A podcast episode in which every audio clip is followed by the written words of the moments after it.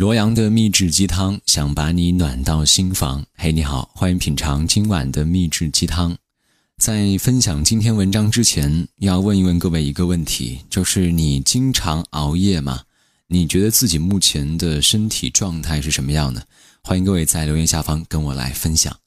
今天晚上的掌勺大厨叫做明和，文章名字叫《背叛自己才是最高意义的背叛》。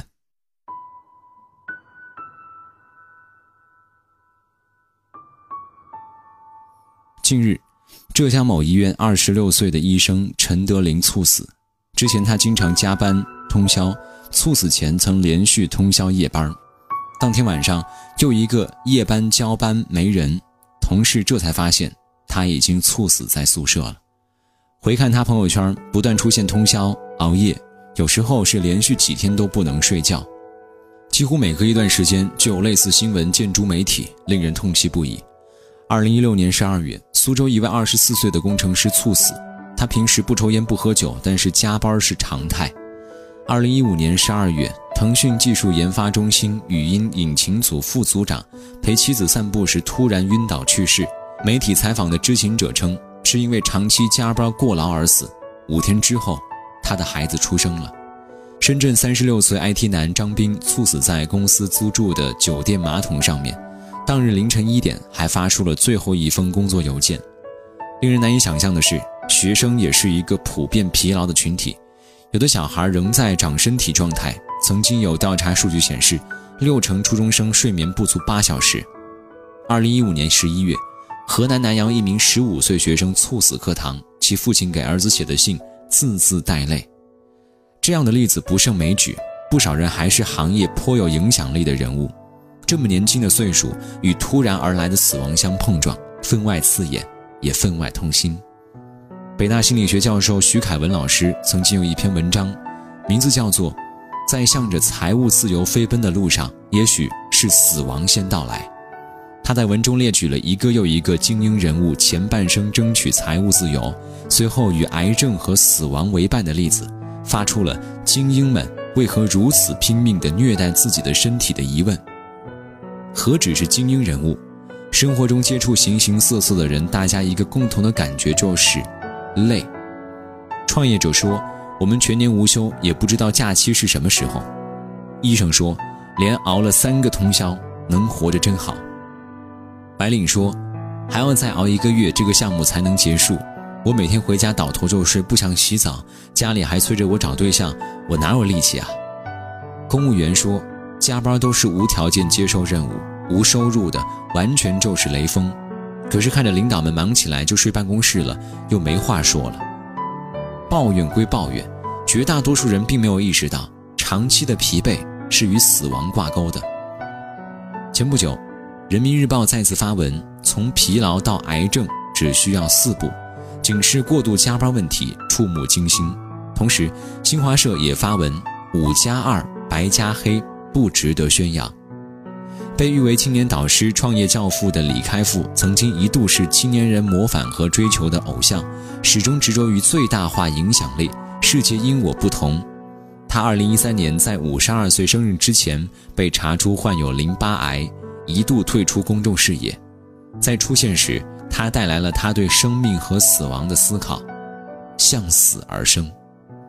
他说：“多年来，名利的浮障。”让我不知不觉间偏离了轴心，以致迷眩其中，付出了沉重的代价而不自知。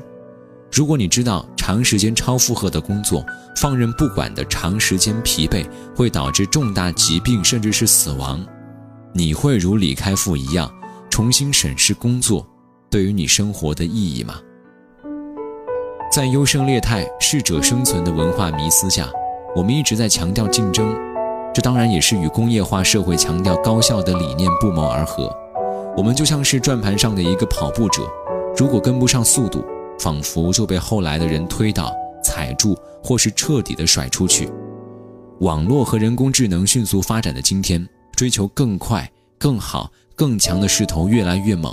方便快捷的背后，其真正意味着一批人无眠无休的在工作，直到生命被掏空。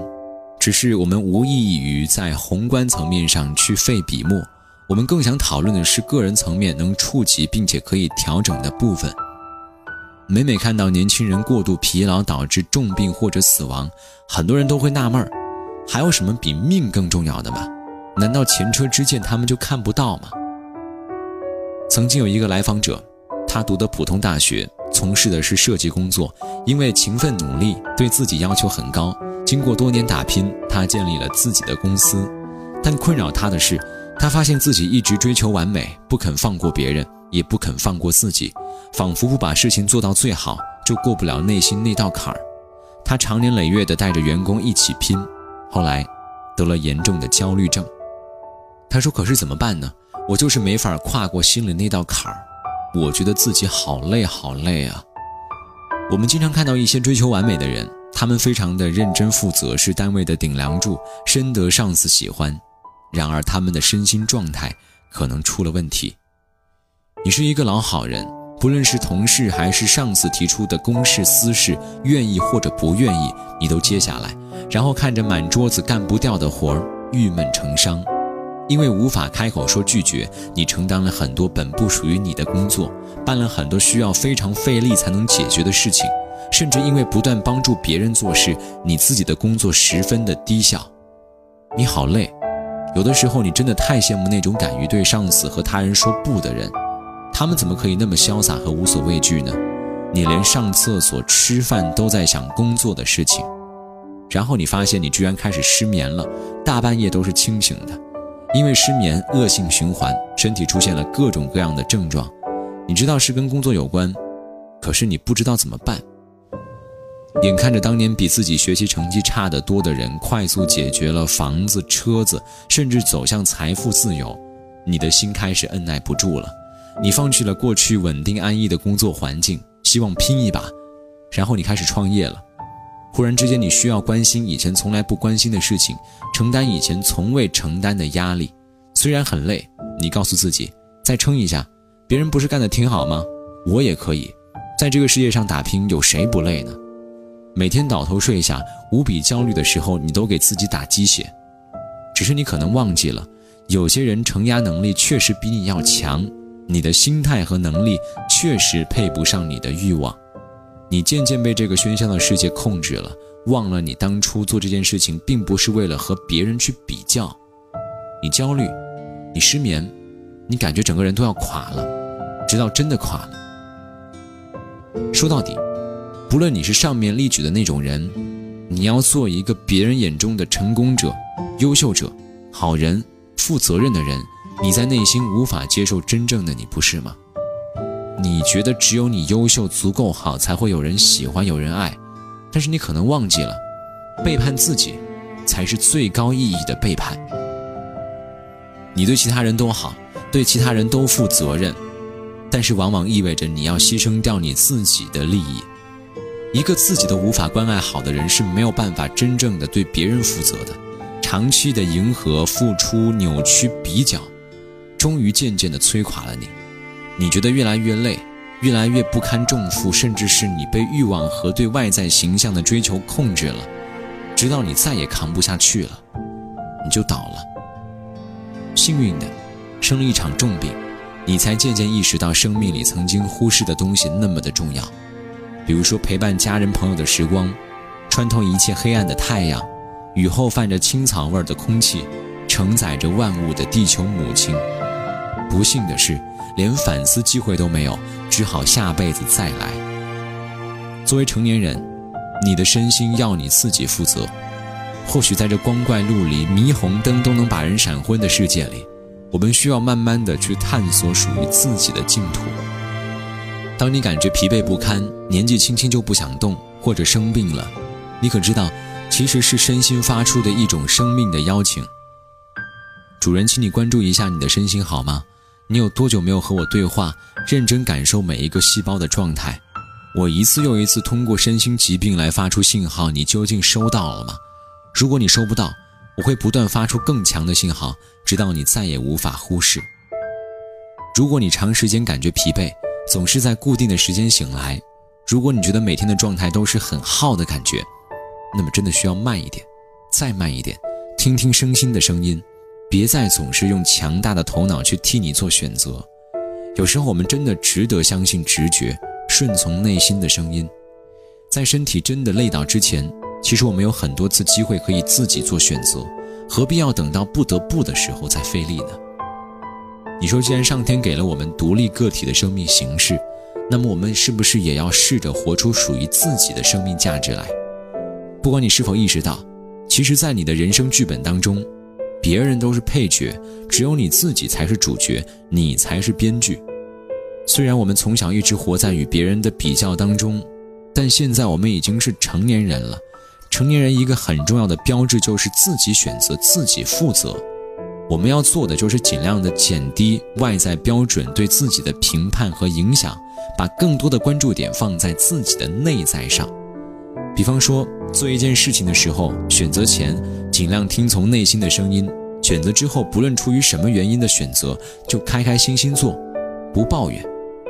实在是做不了的事情，不管别人怎么说，你都有权利表达拒绝，更可以尝试降低自我的要求。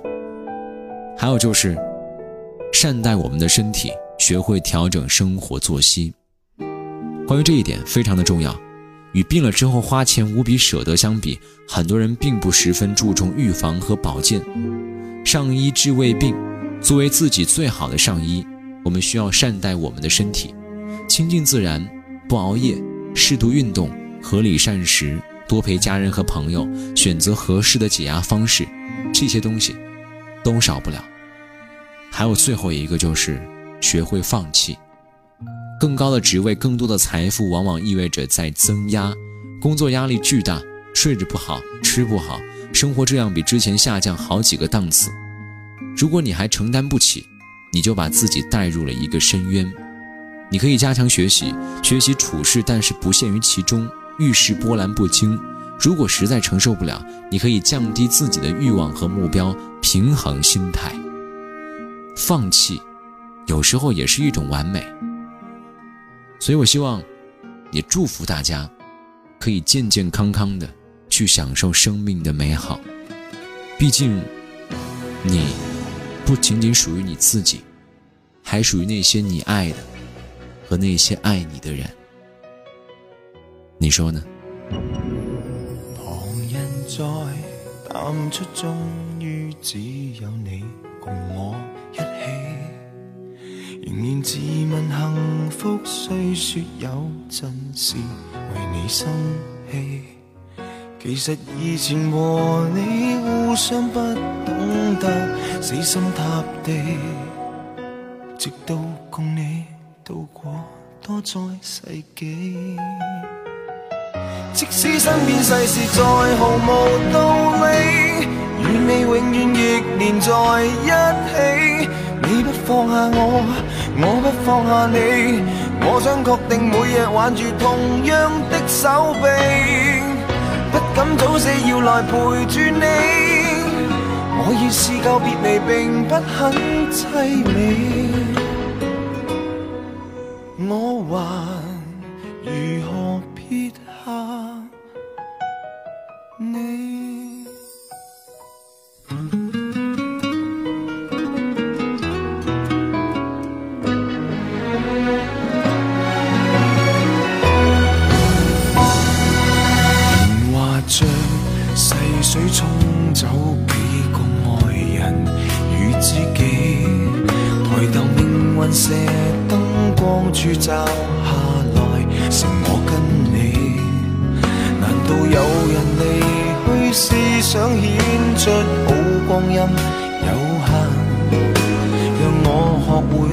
为你贪生怕死。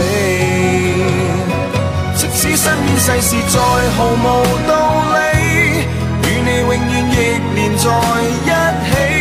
你不放下我，我不放下你。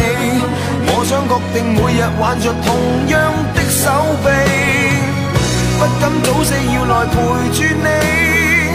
我已试够别离，并不很凄美。了云涌风起，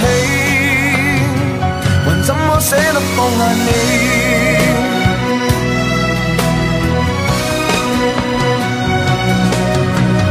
证明爱人又爱己，何以要那么悲壮才合理？即使身边世事再毫无道理，与你永远亦连在一起。放下我，我不放下你，我想确定每日挽着同样一双臂。